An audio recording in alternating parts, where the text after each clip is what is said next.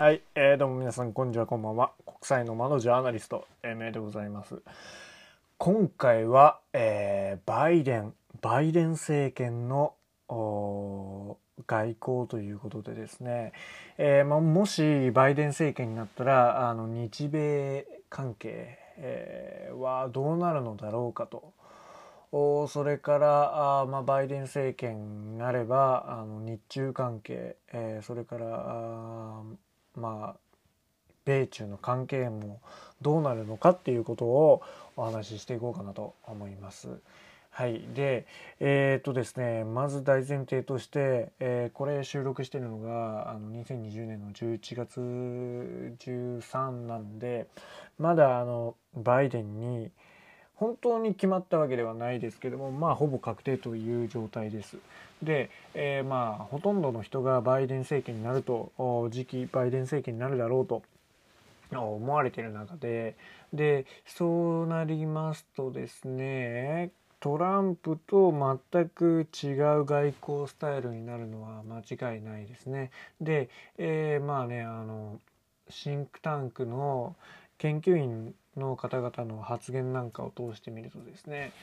えーまずそのバイデン政権ではあカナダあそれからイギリスフランスドイツまあそういったね欧州をまあ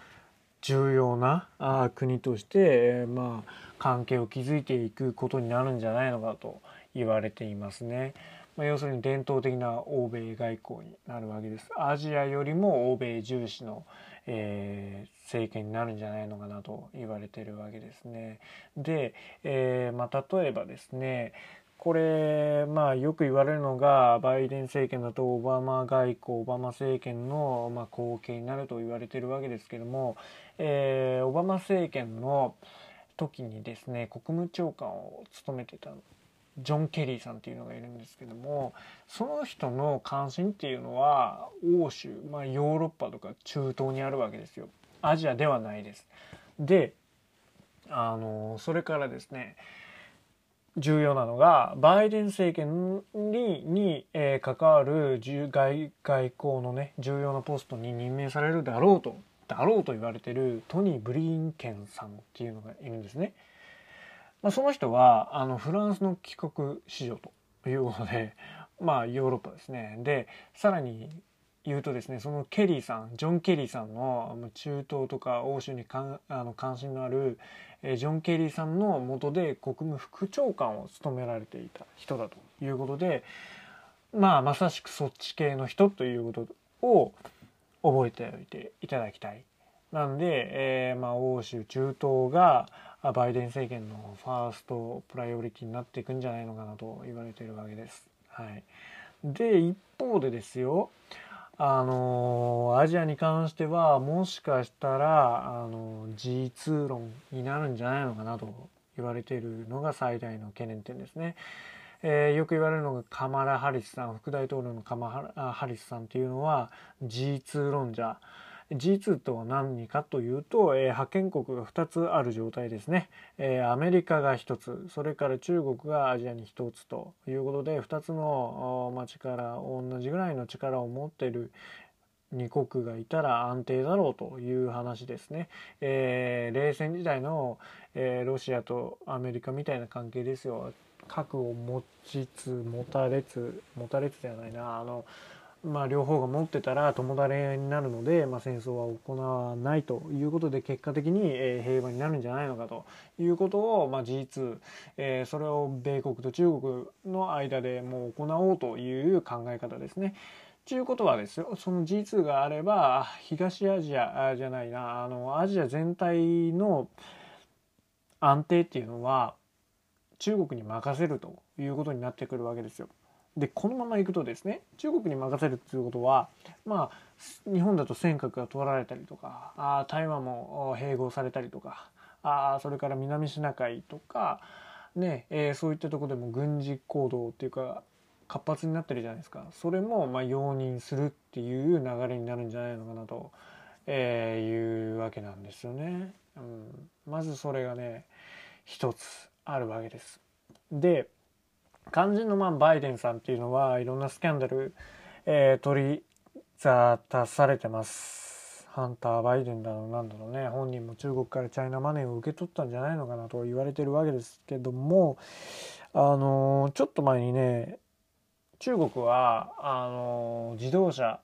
ね、えガソリン自動車のことについて声明を出しているわけですよ環境問題で、えー、まあ、世界トップの国になるということで、えー、声明を出しているわけですね。でそれはもしかしたら、あのー、こう環境国っていうプロパガンダではなくてバイデン政権の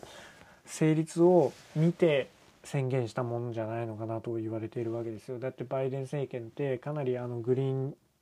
エネルギークリーンエネルギーに、え関心があって環境問題に、え関心が高いわけですよ。だからこそあのアメリカの国内でも石油産業とかあんまりね重視してないわけですけどもでえっ、ー、とまあこの環境問題に関する声明を出してるのはあの日本だけじゃないんですよね。ちょっと前に、えー、菅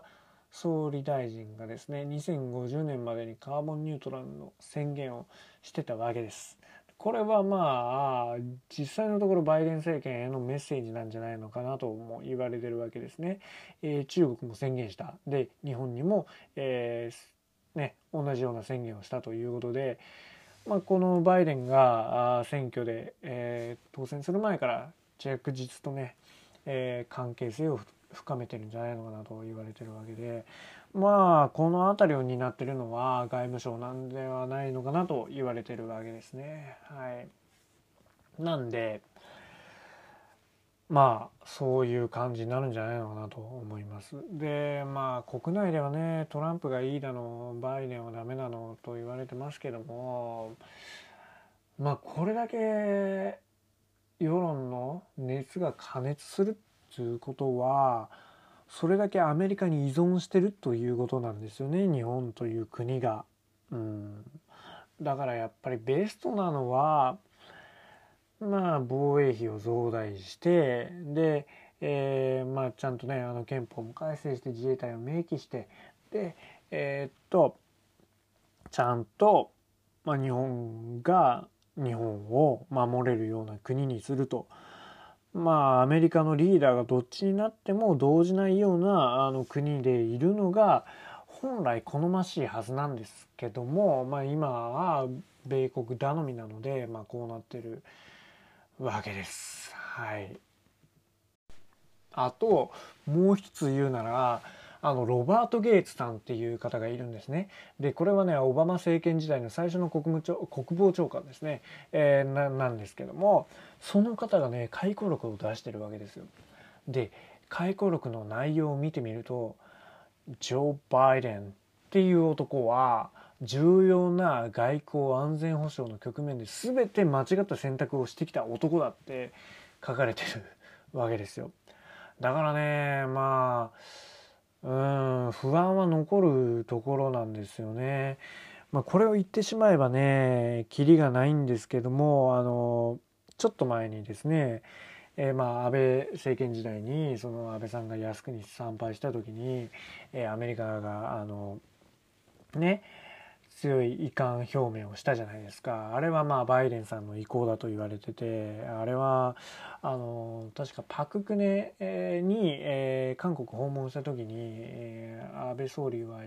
靖国に行かせないっていうことを言ったけど安倍総理が結局行ってしまったからあの自分のそのメンツを保つために遺憾を表明したと言われてるわけですけどもまあそういうところでもね、えー、ちょっと怪しいなとと。いう感触ではあるんですけども、えー、まあこの国際情勢を見る限り中国に対してはあの、まあ、世論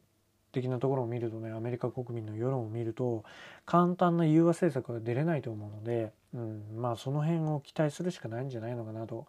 思うわけで、えー、あります。はい。というわけでね、えー、またお聴きください。ではまた、あの、次は、まあ、何を取り上げるか決まってないですけども台湾行こうかなと思います。それでは